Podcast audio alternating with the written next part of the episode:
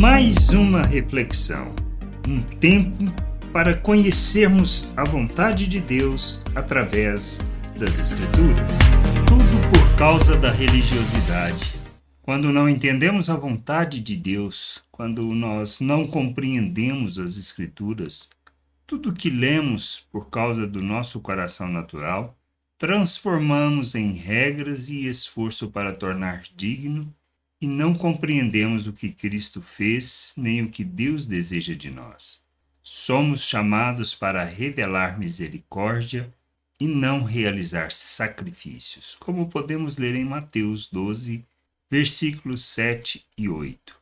Mas se vocês soubessem o que significa quero misericórdia e não sacrifício, não teriam condenado inocentes, porque o Filho do Homem é Senhor do sábado.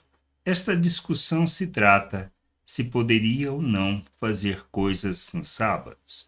Deus não espera de nós sacrifícios e nem esforço para alcançarmos favor em Sua presença, pois não se trata de regras, nem do nosso empenho e nem do que fazemos para alcançarmos o perdão, e nem mesmo a reconciliação e muito menos o seu favor.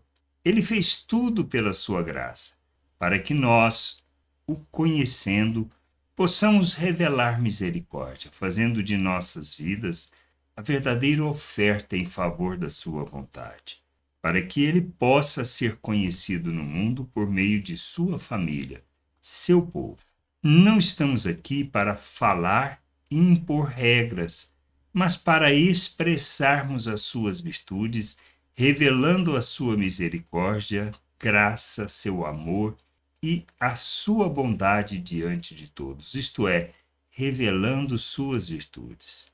Temos que entender que não se trata de regras e nem de sacrifícios, mas de conhecermos a Deus, compreendermos a sua vontade e revelá-lo neste mundo a todas as pessoas, manifestando suas virtudes, expressando principalmente misericórdia e graça. Que a gente possa ter o entendimento para andarmos na vontade do Senhor, buscarmos o conhecimento do Senhor por meio das Escrituras, para que à medida que cresçamos possamos experimentar da profundidade do relacionamento que Ele deseja para nós e de como devemos viver neste mundo.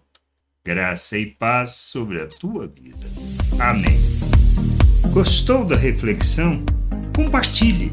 Não deixe de ler as Escrituras medite para poder crescer no conhecimento e vontade de nosso Deus e nosso Pai, para que, conhecendo o Senhor, possa o revelar ao mundo.